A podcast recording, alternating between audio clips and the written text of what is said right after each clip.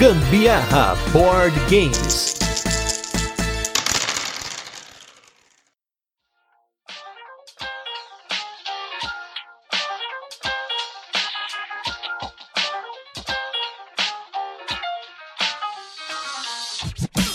Lembro de Grécia, eu lembro de Cavaleiro do Zodíaco e como o Masami Kurumada juntou um monte de criança para se bater, para pegar uma armadura, para fazer um torneio violento em que as crianças se batiam para pegar outra armadura. Olha só como esse cara tava incentivando o consumismo. Hoje em dia, quando eu reflito sobre essa história, eu percebo quão maluca ela era. E o jogo de hoje é um jogo que se passa na Grécia, então só foi por isso que eu citei aí o Cavaleiro do Zodíaco como aí a nossa introdução de hoje. Eu sou o Gustavo Lopes. E eu sou a Carol Guzmão e esse é mais um episódio do Gambiarra Board Games, que é o seu podcast sobre jogos de tabuleiro que faz parte da família de podcasts Papo de Louco. E no episódio da semana vamos falar de um jogo que nós estamos devendo um episódio já faz mais de ano, que jogamos muito mesmo. Ele é bonito, é brinquedo, ele joga em dois, enfim, é tudo que a gente gosta, que é o jogo Santorini. Mas antes a gente vai para os recadinhos e os destaques da semana e logo a gente volta com a nossa resenha, onde a gente apresenta o jogo, comenta como ele funciona e depois passa para as curiosidades experiência com ele e a nossa opinião. Se você se tornou apoiador essa semana,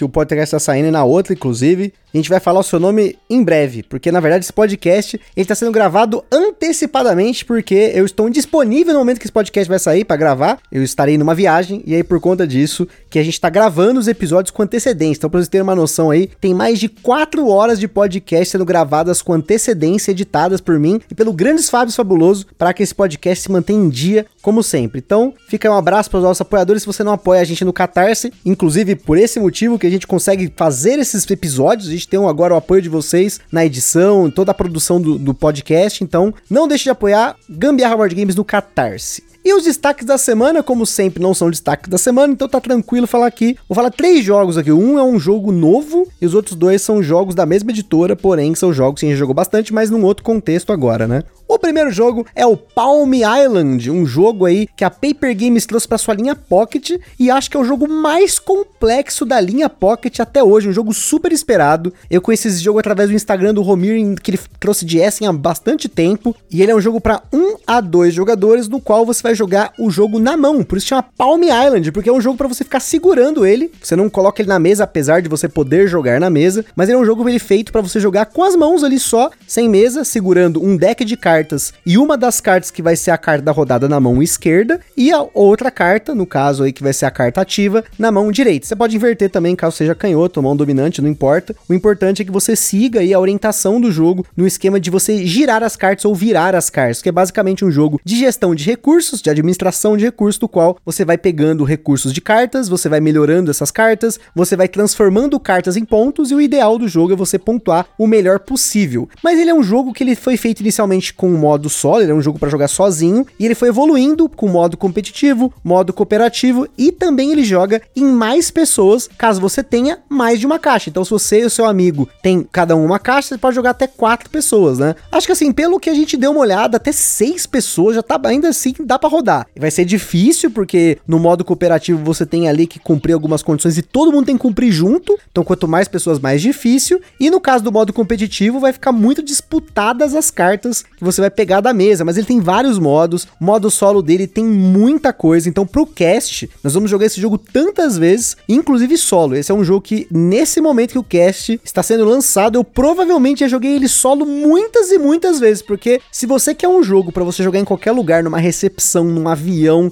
numa fila de banco, Palm Island é o jogo. Eu achei ele tão incrível. Essa, essa dinâmica eu nunca tinha visto, não, gente. Achei muito legal. E eu acho que ele é até mais interessante de jogar, mais portátil, talvez, até do que bichinho virtual, hein?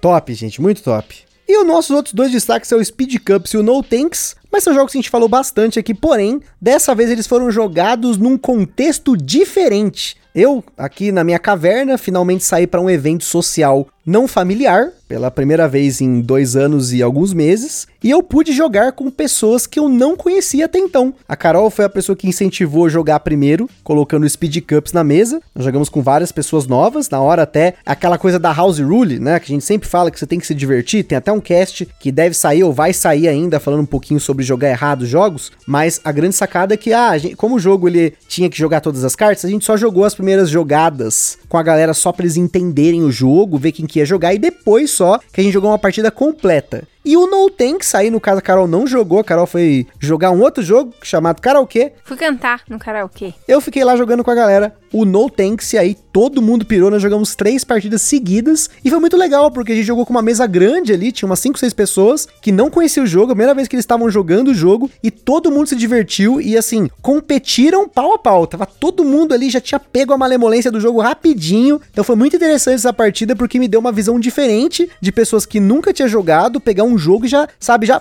rapidamente eles pegaram. Então, como eu sempre falava no cast no, No Tanks, no Speed Cups é outra história, mas do No Tanks, eu falei muito sobre ser aquele jogo que substitui truco para mim. E ali, ele se mostrou completamente o que eu tinha falado. Porque aquela era uma mesa que provavelmente um truco rolaria, a galera ia estar tá trucando, gritando tal, e a gente tava fazendo isso com o No Tanks, tipo, vai, vai, você vai pegar essa carta? É certeza? Duvido, duvido. E aí, vai deixar mais uma rodada? Vai deixar na mesa? Então foi muito legal, muito diferente essa experiência, e aí esperamos em breve jogar mais vezes esses jogos também, porque a gente, a gente tinha levado mais jogos, mas aí o jogo da, da noite mesmo foi o karaokê, que todo mundo quis jogar. Ele fica falando jogar porque ele jogou e pontuou super bem no karaokê. É bem legal. Meus anos de Guitar Hero se mostraram muito eficientes no karaokê. Eu nunca tinha cantado no karaokê e só fiz 90 para cima. Ah, só pontuação top. Aqui é board gameiro até no karaokê. Superação. S de superação pro Gusta, porque jogou com pessoas que ele não conhecia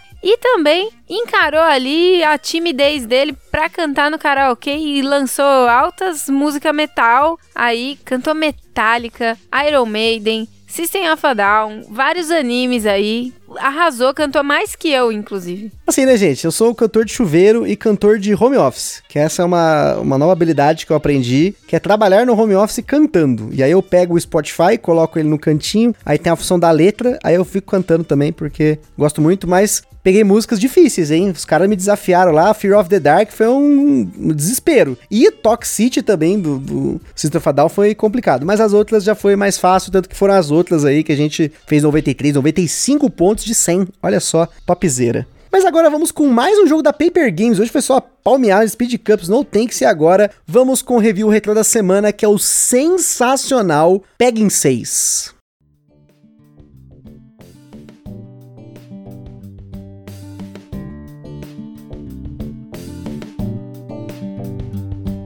Pega em 6 foi tema do nosso episódio número 91, cast que demorou bastante para sair, porque foi uma pauta extremamente complexa. Tem muita coisa do Pega em 6 por aí, é um jogo que já tá aí há mais de 25 anos, tanto que a edição do Pega em 6 que veio pro Brasil foi uma edição comemorativa de 25 anos. Também entrevistamos o Wolfgang Kramer por e-mail, foi muito legal. O Romir dublou o Kramer, então foi muito louco. Mas falando do jogo em si, se você não ouviu o podcast, Pega em 6 é um jogo excelente excelente familiar para você jogar com poucas pessoas e muitas pessoas. Tanto que esse poderia ser um jogo que eu deveria levar pra galera jogar, mas como eu estava indo para um lugar que é um churrasco, as pessoas estão comendo, eu não quis eslivar o Peg 6 porque não caberia de volta na caixa, né? Eu tenho todas as promos do Peg 6, mais o bloquinho de pontos tudo na caixa, e ele quase não cabe mais. Então eu acabei levando jogos que eu conseguiria eslivar. Mas no caso do Peg 6, é um jogo aí que, pelo nome já diz, você tem cartas que são colocadas em quatro fileiras, e se chega na sexta carta, você pega em 6 e essas cartas elas vão te dar pontos negativos de acordo com o número de bois ilustrados na carta e não pelo número dela. E se você acha que ele é um jogo simples de jogar, que ele é bobo, que ele não tem estratégia, que é aleatório, porque a mão é aleatória, ouça o podcast, porque o autor do jogo deu dicas para você jogar Pega em 6 no modo competitivo de campeonato. O cara deu dicas aí que eu sigo até hoje.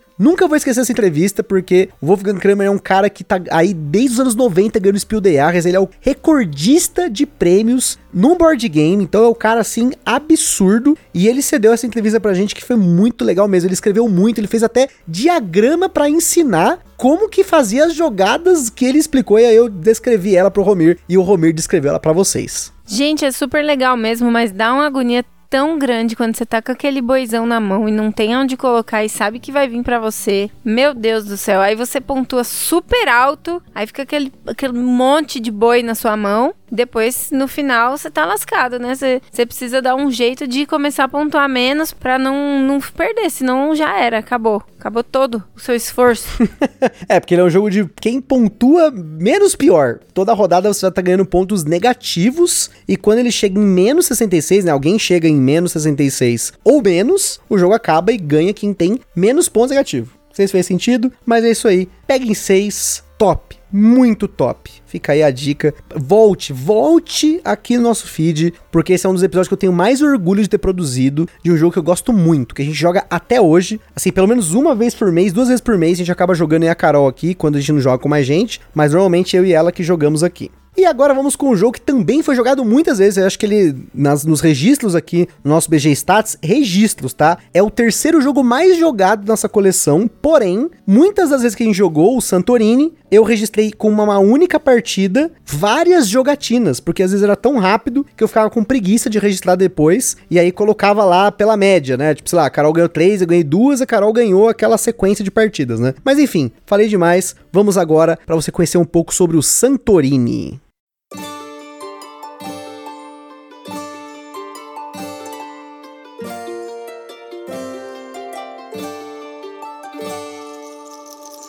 Santorini é um jogo para 2 a 4 jogadores lançado aqui no Brasil pela Galápagos Jogos, com partidas que duraram em média 7 minutos por jogador na nossa experiência em dois jogadores e um pouco mais em três jogadores. O Santorini é um jogo abstrato com colocação de peças, jogadores com poderes variados, movimento em grid, tem uma dinâmica de jogo em times para você jogar em quatro jogadores e ele pode ter eliminação de jogadores em três jogadores. Na nossa escala de complexidade, ele recebeu 2 de 10, pois apesar de ser um jogo bem fácil de jogar e ser totalmente de formação aberta zero sorte, dependendo do nível dos jogadores, ele entra num estilo de xadrez, que você precisa prever o movimento do seu oponente adiante e pode se tornar extremamente competitivo com ou sem os poderes. Na data desse cast, você ainda encontra o Santorini por uma média de 230 reais, mais ou menos, que é praticamente o mesmo preço de quando ele saiu e que a gente pagou. E como sempre, o Ministério do Gambiarra Board Games adverte para vocês que os jogos de tabuleiro, como qualquer hobby, pode acender na gente aquela vontade de sair comprando tudo, mas a gente recomenda que vocês não comprem por impulso. Procurem a opinião de outros criadores de conteúdo. Para auxiliar nisso, a gente coloca links na postagem de cada cast lá no site do Papo de Louco, e a gente também sugere que vocês procurem forma de alugar ou jogar o jogo de forma digital antes de tomar sua decisão. No caso, o Santorini está disponível para você jogar no boardgamearena.com. Então, se você tiver dúvidas e quiser experimentar, a plataforma tem uma implementação muito bonita dele que simula o tabuleiro do jogo real em perspectiva. Tem também aplicativo e na época do Kickstarter teve até uma versão para imprimir disponibilizada. A ideia do tema do Santorini é que os jogadores são deuses gregos tentando colocar um fiel no topo de um templo na ilha de Santorini. Inclusive, as peças do jogo foram inspiradas nas construções da ilha de Santorini na Grécia, conhecida por sua arquitetura das Cíclades, que são aldeias pintadas de branco que ficam no topo de altas falésias, com o contraste do azul das janelas, portas e telhados. Já a regra básica do jogo é extremamente simples. Você tem dois construtores em dois jogadores e um construtor em três ou quatro jogadores. No seu turno, você move um construtor para um espaço adjacente, desde que ele esteja no mesmo nível do seu construtor, um nível acima ou qualquer nível abaixo, e constrói um nível de construção em um espaço adjacente aonde você parou. As construções podem chegar a três níveis, e se no seu turno um construtor seu possa se mover para o terceiro nível de uma construção, você ganha o jogo. E a regra, meus amigos, é só isso. É quase que um jogo de dama em questão de regras.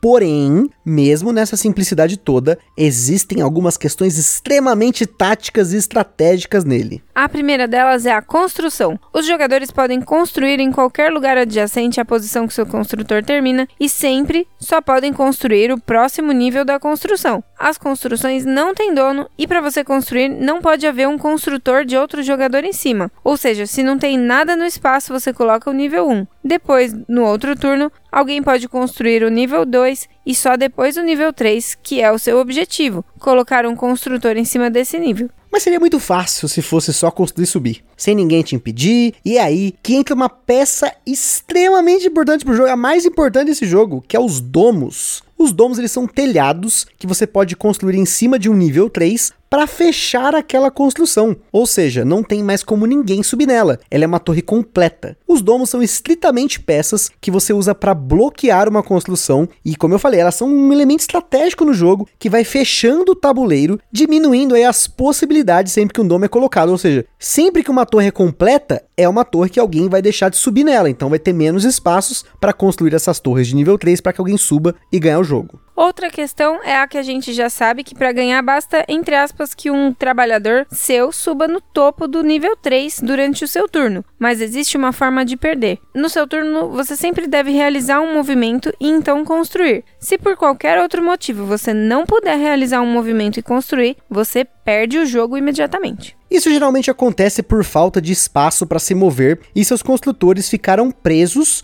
ou no caso mais raro, quando não tem mais onde construir. Sufocar os espaços do seu oponente é uma forma de vencer o jogo também.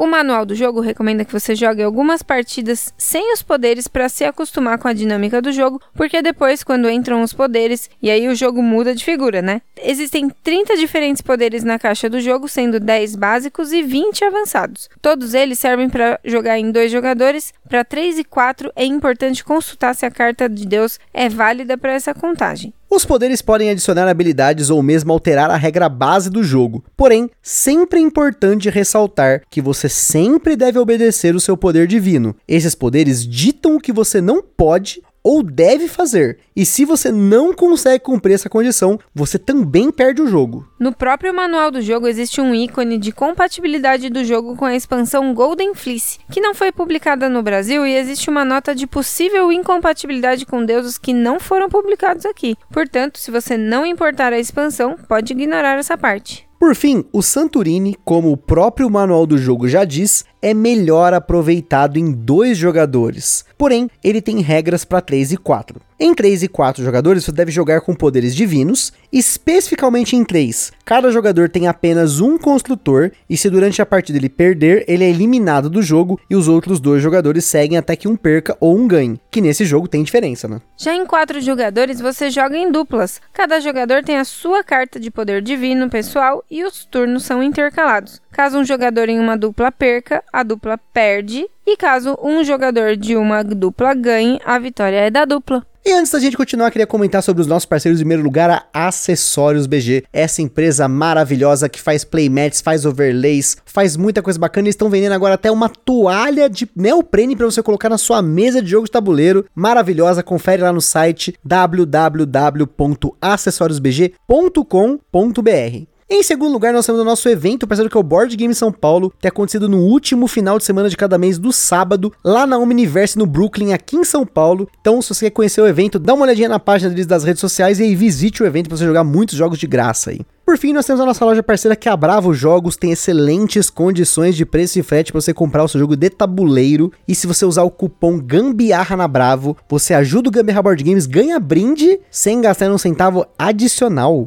E não se esqueçam de seguir a gente lá no nosso Instagram, que é lá que a gente compartilha as fotos dos jogos que a gente fala aqui, principalmente do jogo da semana. A gente mostra unboxings e também compartilha as fotos das jogatinas da galera que marca a gente lá nos stories. Por lá você também consegue falar com a gente, perguntar alguma coisa, mandar sugestão e até fazer parceria. E se você curte o nosso conteúdo, compartilha nas redes sociais. E não se esqueça de avaliar a gente no Spotify, no iTunes ou nas plataformas aí que você ouve o Gambiarra Board Games.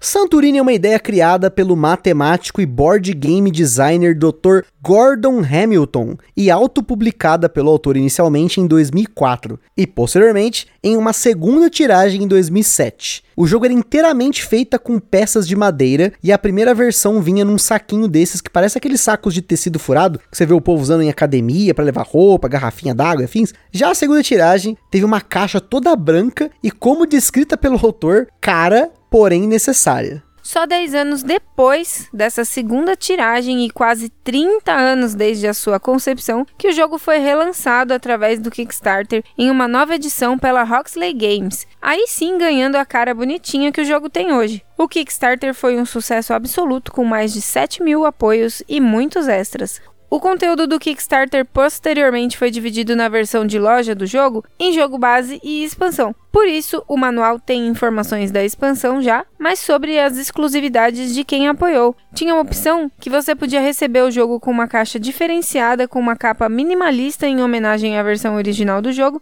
e também o jogo vinha com um livreto de historinhas exclusivo. O jogo recebeu trolhentas cartas de deuses como promos em diversos eventos e uma expansão que foi parte do Kickstarter. A expansão Golden Fleece é uma expansão com vários módulos numa caixinha, que vem inclusive com um componente estético bem bonito, que é uma base para o tabuleiro do jogo. A primeira coisa é que ela adiciona mais deuses com poderes ainda mais avançados e tokens que você usa com eles. Como a gente falou mais cedo, existem deuses da expansão que possuem escrito na carta contra quais deuses eles não podem ser usados. O módulo Golden Fleece é uma estátua que você coloca no tabuleiro e sempre que você começa seu turno adjacente a ela, você pode usar um poder do deus que foi separado para essa finalidade. Alguns deuses não podem ser utilizados em combinação com essa peça em jogo e você não joga com poderes nessa variante. O módulo dos heróis não pode ser usado com a peça Golden Fleece e só pode ser usado em dois jogadores. Os heróis substituem o poder dos deuses e geralmente você joga herói contra herói. Porém, você pode colocar um jogador experiente usando um herói e um jogador menos experiente usando um deus, já que os heróis possuem poderes que só podem ser usados uma vez por partida.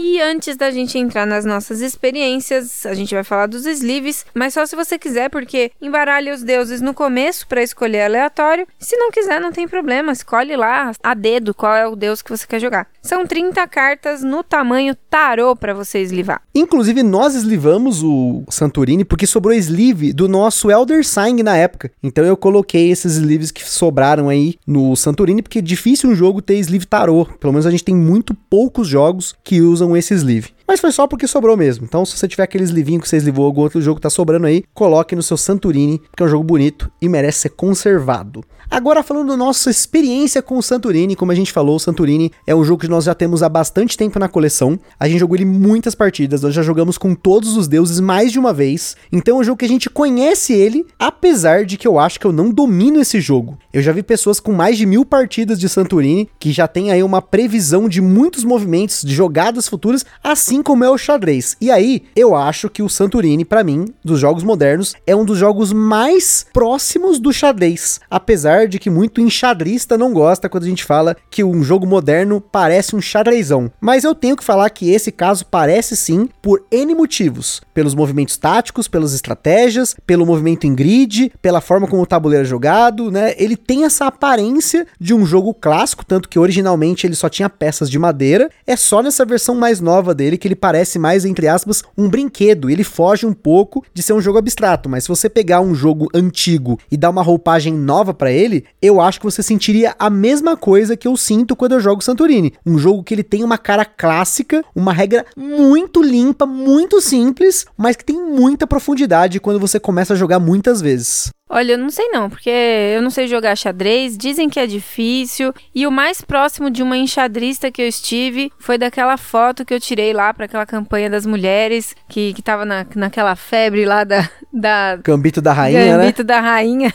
e aí, então, o mais próximo de xadrez que estive foi isso. Então, para mim, o Santorini é o Santorini, que é incrível, maravilhoso ali na mesa. É um jogo que, como o Gustavo falou, muitas vezes muito rápido, outras vezes muito demorado, demorado. Na verdade, não tão demorado. Não passa. Acho que nunca passou de, de, de 20 minutos com a gente. Sim, sim. Acho que a nossa partida recorde foi exatamente 20 minutos. E a mais rápida foi um minuto. Foi muito rápido, foi ridículo que eu perdi aquela, essa jogada aí. Mas a outra de 20 minutos eu dei um trabalhão pro Gusta ganhar de mim, mas eu dei trabalho. Não, mas tem umas duas partidas de 18 minutos que tem aqui o nosso BG Status que você ganhou também. Deu um trabalhão também pra Foi mim. Foi um trabalhão. Mas eu acho que às vezes é, é quando a gente pega aquele deus topzera, ou a dupla às vezes não casa tão bem e aí acaba dando mais trabalho.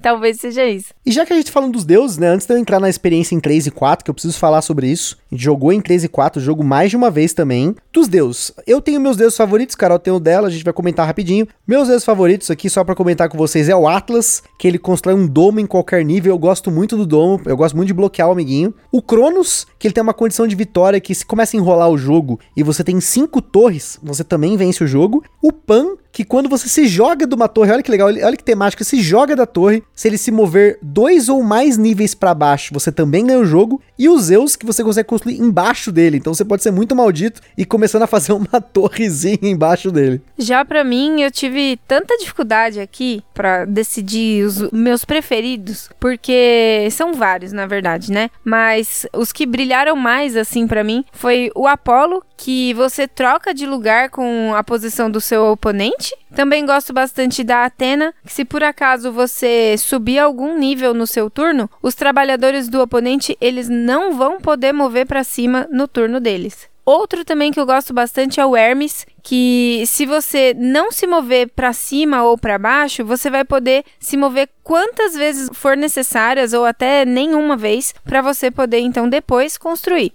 Uma outra bem legal é a Bia. Ela tira bonequinho de jogo e eu achei isso super legal. Ela é, é a deusa da violência. Eu nem sabia que Bia significava isso. Tenho tantas colegas Bias por aí espalhadas no mundo. Verdade, verdade. Tem a Bianca, grande Bianca, amiga nossa. É, é uma forma da gente ficar atenta que este nome às vezes atrai para o universo essa condição de violência, mas não é o caso da Bianca.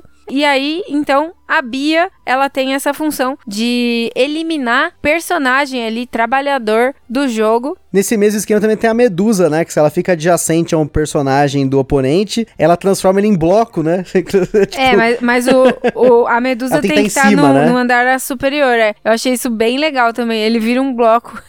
Muito bom. Agora, já falando de 3 e 4, Aqui tem uma, um disclaimer aqui, porque muita gente fala Santorini é um jogo para dois, o manual fala Santorini é um jogo para dois, e eu acho que a experiência em 3 é muito legal. A experiência em 3, ela vai ter sim aquele king making, aquela pessoa que ela vai ter uma opção. Ela vai mover para um lado para ferrar um ou vai mover para o outro lado para ferrar o outro. Vai acontecer e aconteceu com a gente, mas é um jogo rápido, então isso não influencia tanto na partida para mim. Muito legal de jogar, é uma dinâmica bem diferente, porque você tem que observar dois jogadores que jogam depois de você, então as construções movem um pouco mais rápido, elas vão mudar, vai construir mais coisa até chegar na sua vez, porque pode parecer pouco, mas uma pessoa a mais que está construindo no tabuleiro é um tabuleiro pequeno, então as construções vão subindo rápido, você tem que rapidamente já ter que pensar uma, duas jogadas na frente, porque você pode ser encurralado, você pode tomar um domo, alguém pode subir numa construção na sua frente, então isso é muito legal. Eu gostei muito da dinâmica em 3. Agora, quatro pessoas eu não gostei, porque é um jogo para dois jogadores pela metade. Você só usa um personagem e joga como se estivesse jogando em dois. Só que metade para um jogador da dupla e outra metade para outro jogador. Por mais que tenha cada um seu poder, eu não gostei em quatro, mas em três eu achei muito maneiro. É, eu não, nunca sou muito fã de jogo que tem esse esquema aí de player elimination. Mas não, não tipo, não, não dói mesmo ser jogado para fora da jogada, porque você não vai ficar esperando tanto tempo e aí logo você volta se vocês forem jogar uma outra partida de novo. Mas eu prefiro muito mais jogar em dois. Eu achei ah, muito sim. mais legal. Eu também prefiro em dois jogadores, com certeza, mas só queria ressaltar que em três é muito legal. Se você tem preconceito, nunca jogou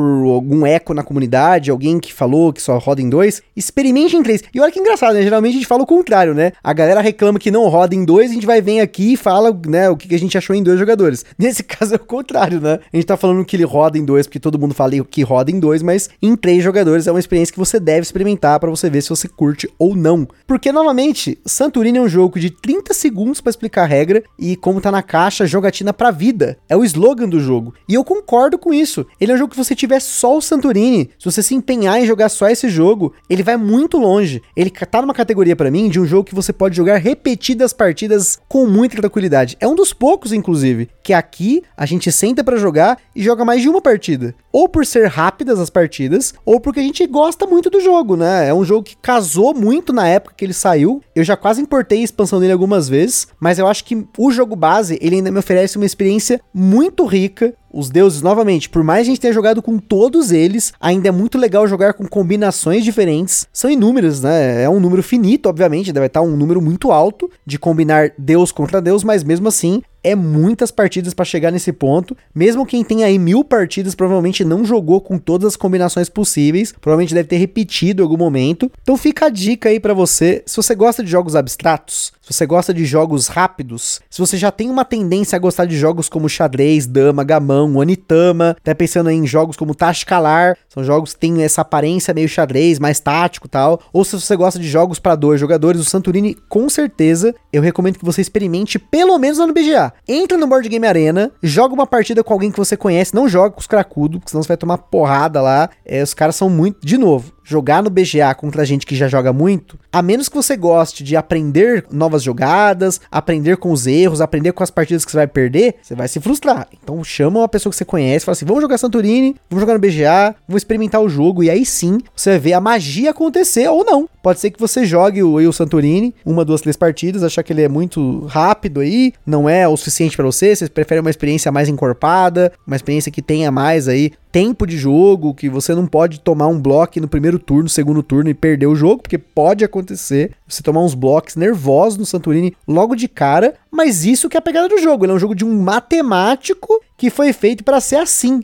para ser rápido, para ser acessível, para ter profundidade com regras fáceis. É um jogo que te entrega muito jogo com pouca regra. Então, eu com certeza indico o Santorini. A gente só não tinha feito o cast antes por falta de oportunidade. E agora, como a gente aproveitou que a gente tem essas pautas aí para gravar antecipada, né? Falei, com certeza Santorini era uma das opções que a gente tinha aqui para gravar para vocês e também foi um dos jogos mais pedidos pelos nossos apoiadores lá do Catarse. E a gente fez questão de jogar com todos os deuses pra gente também saber qual é, é o gostinho de cada um deles e poder falar para vocês aqui dos nossos favoritos para vocês também depois poderem dizer pra gente quais são os favoritos de vocês também, né? Então é isso aí, pessoal. Espero que vocês tenham gostado. Aquele forte abraço e até a próxima. Falou, minha gente. Beijos. Tchau.